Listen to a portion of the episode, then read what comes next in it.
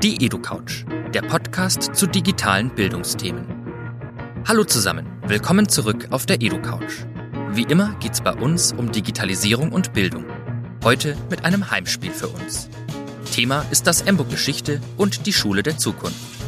Florian Sochazzi, der Geschäftsführer der Cornelsen Emburg GmbH, ist maßgeblich daran beteiligt, dass das Emburg Geschichte heute dort steht, wo es ist. Er zieht im Gespräch Bilanz übers Produkt und auch die deutsche Bildungslandschaft. Wir sprechen über den Innovationswillen an Schulen im Wandel der Zeiten, warum Geschichtsunterricht so wichtig ist und loten die Zukunft des Lernens zwischen VR und KI aus. Und falls ihr wissen wollt, wie Florian Sochazzi die Bildungspolitik in Deutschland zwischen Angst und Euphorie einordnet, solltet ihr auf jeden Fall dranbleiben. Noch kurz zur Info. Die EduCouch ist ein Format des Instituts für digitales Lernen. In dieser Ausgabe mit freundlicher Unterstützung der Cornelsen Emburg GmbH. Das Interview führte diesmal Benjamin Heinz. Und jetzt viel Spaß beim Zuhören.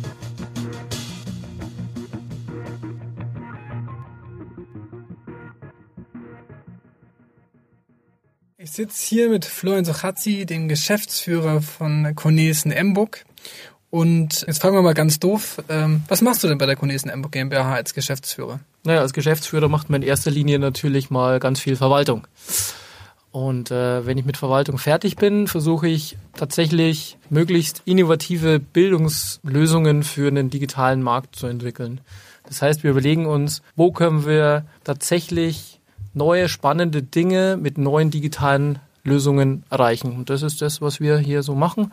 Und das versuchen wir im Kleinen, das versuchen wir aber auch im großen Cornesen Verlag, um da auch die bestmöglichen Ergebnisse zu erzielen. Einer unserer Produkte ist ja das Emburg Geschichte, was es ja auch ab jetzt, ab September zur kostenfreien Erprobung gibt. Kannst du das äh, Emburg Geschichte in drei Sätzen vorstellen? In drei Sätzen, ich werde es versuchen. Das Emburg Geschichte ist in erster Linie didaktisch neu konzipiert. Das heißt, wir haben versucht, neue Inhalte mit neuen Methoden zu entwickeln. Das MBOK Geschichte ist hoffentlich äh, sehr nutzerfreundlich für ein digitales Schulbuch und das MBOK Geschichte ist ein multimediales Schulbuch. Das heißt, alle Inhalte äh, und Medien sind an den richtigen Stellen auch schon integriert und ich spare mir eine Menge Arbeit als Lehrer, wenn ich dieses Material verwenden kann.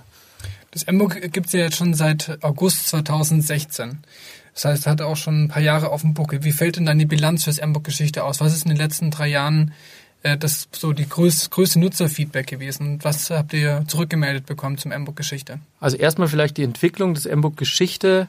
So als Lizenzprodukt hat ja eine ziemlich äh, eine wilde Achterbahnfahrt hinter sich. Es wurde als ganz kleines Nischenprodukt von einem kleinen Startup ähm, entwickelt, wurde dann von einem großen Konzern gekauft und wird jetzt in diesem Konzern äh, weiterentwickelt und irgendwann äh, integriert. Das heißt, es sind ganz unterschiedliche Lebensphasen eines solchen Produkts, aber das Nutzerfeedback kann man vielleicht auch so sagen, am Anfang war es den Leuten ein Stück zu innovativ.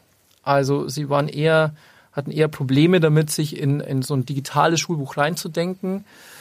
Heute ist es eher so, dass Nutzer auch in der Schule natürlich schneller und mehr Innovation möchten. Das ist so das, was wir sehen. Also können wir da noch eine Lehrer-Schüler-Verbindung einbauen? Kann ich mein Material selber neu sortieren, etc., etc. Also eher, wir wünschen uns schneller und mehr Innovation als uns, oh, das geht uns eigentlich zu schnell.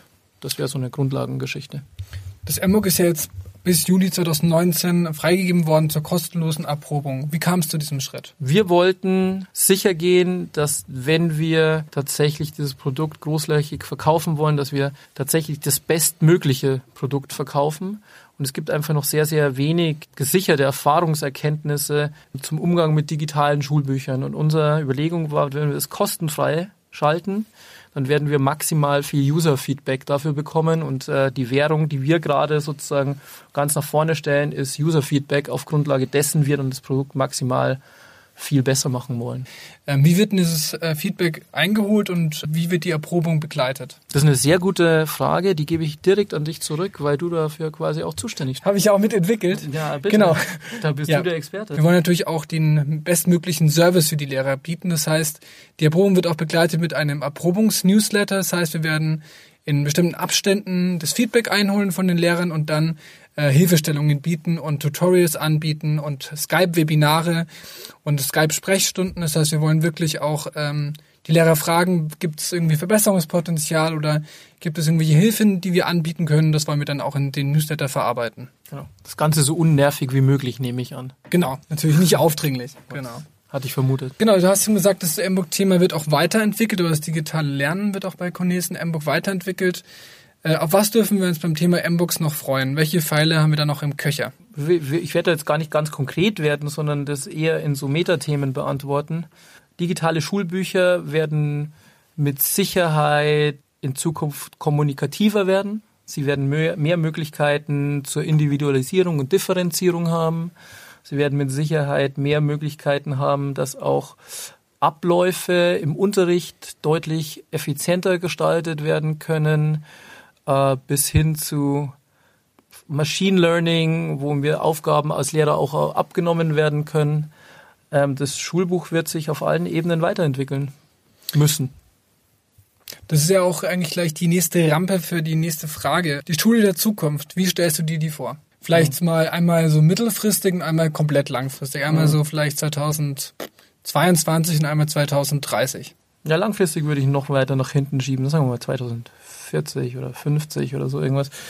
Mittelfristig ähm, werden Dinge sich mehr auf die digitale Zukunft ausrichten müssen. Also wir wissen heute, dass das Auswendiglernen von Inhalten, und ich überspitze hier ganz bewusst, nicht die Zukunft dessen sein kann, weil Informationen, Informationsstücke, unverbundene Informationsstücke kaum mehr irgendeinen Wert haben. Wir wissen, dass die Kompetenzen der Zukunft andere sein werden.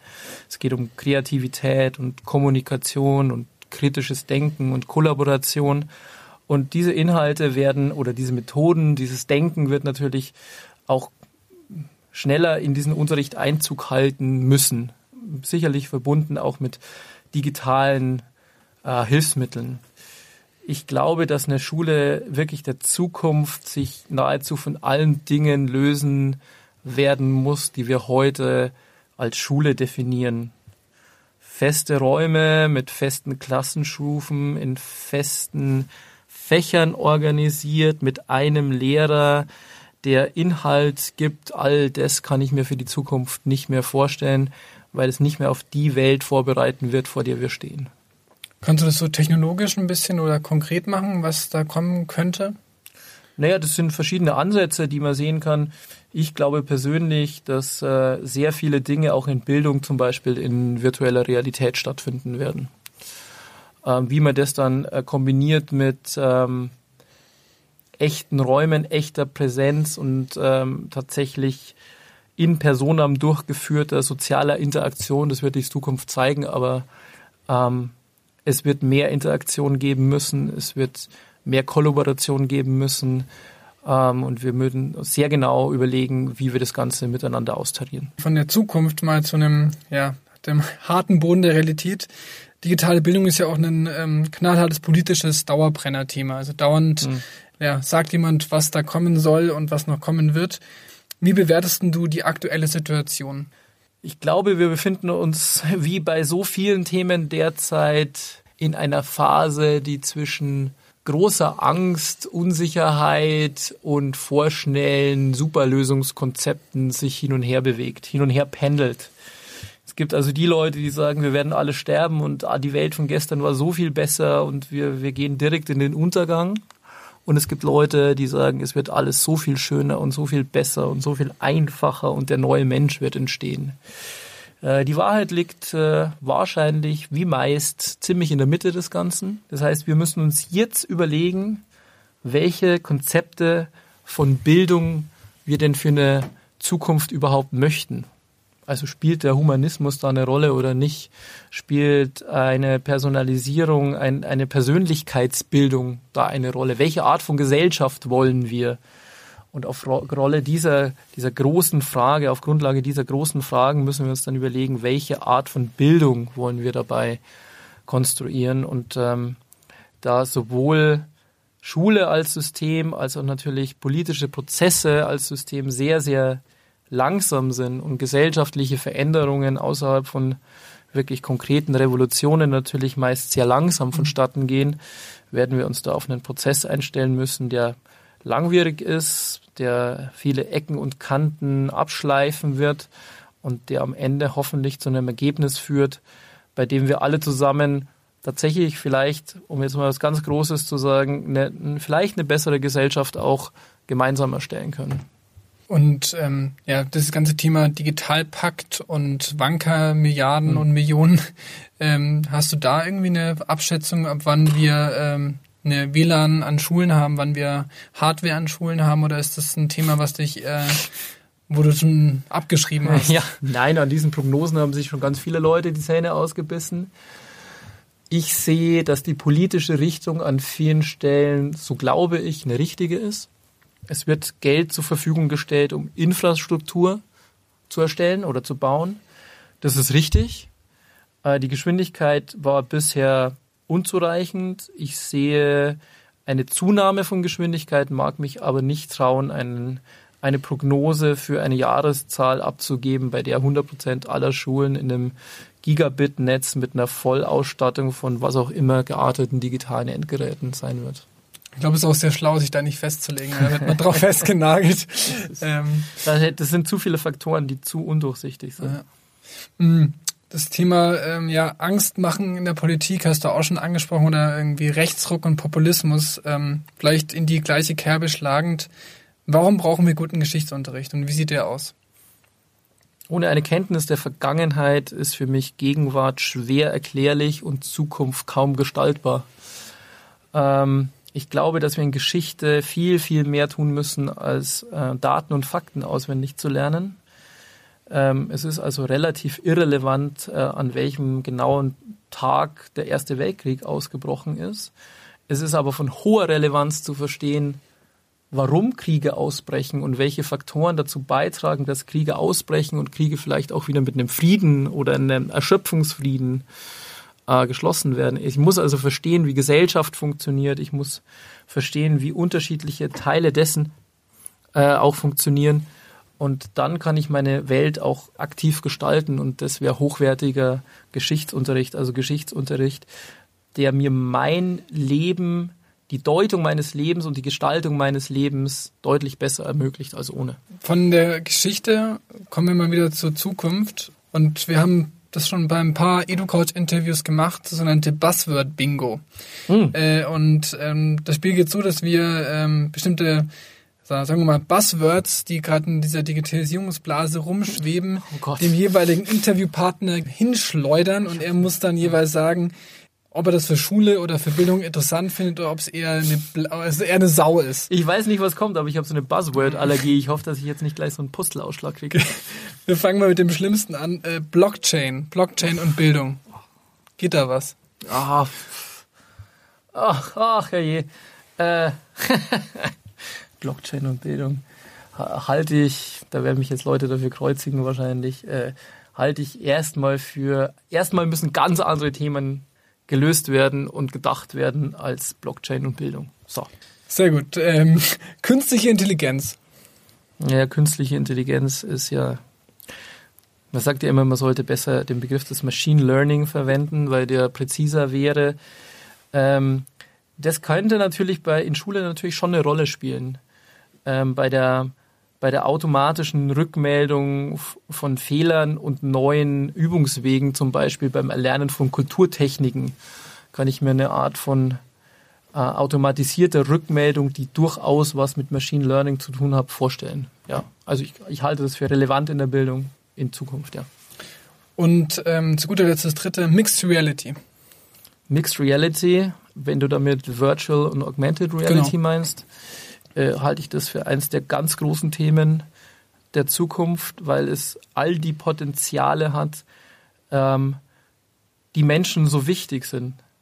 Das eine hat die Möglichkeit, mir die Realität und die Informationen in diese Realität so anzupassen, dass es für mich sinnhafte Realität wird. Das wird Augmented Reality.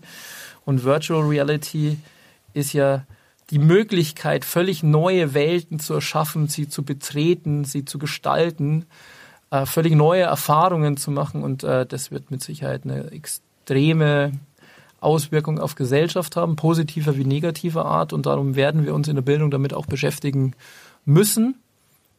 Auch mit den Gefahren, aber natürlich auch immer positiv gewendet, vor allem mit den Potenzialen dessen. Dem kann ich, glaube ich, äh, nichts hinzufügen. Es war jetzt eine kurze Folge über das M-Book und die Zukunft des Lernens. Ähm, Flo, hast du noch irgendeinen äh, letzten, äh, was du mit, uns mitgeben willst? Ja, ich, ich finde, dass wir gerade im Moment ein sehr, sehr schönes Angebot haben mit diesem äh, M-Book. Stimmt, ja. Kostenlos. Damit können wir auch enden. Da gibt es da gibt's keine Pferdefüße dran. Man kann es einfach tatsächlich kostenlos verwenden für so viele Klassen, wie man möchte. Und wir würden uns wahnsinnig freuen, wenn wir mit euch, mit euch Nutzern zusammen dieses Produkt weiter verbessern könnten, um einfach diese Dinge, die ich gerade so ein bisschen angerissen habe, tatsächlich miteinander vorwärts bringen zu können. Das ja. würde mich sehr freuen. Wir sind auch wirklich extrem offen für jede Art von Rückmeldung. Embo.schule, losgehen, äh, genau. äh, losstarten und möglichst, ähm, egal ob es negativ, positives Feedback ja. geben und zusammen die digitale Bildungsrevolution die gestalten. Registrierung geht ganz einfach. Nach einer Minute hat man alle Accounts, die man für Klassen braucht. Dann kann man einfach mal anfangen. Fände genau. ich toll. Dann würde ich sagen, zusammen digitale Bildungsrevolution gestalten.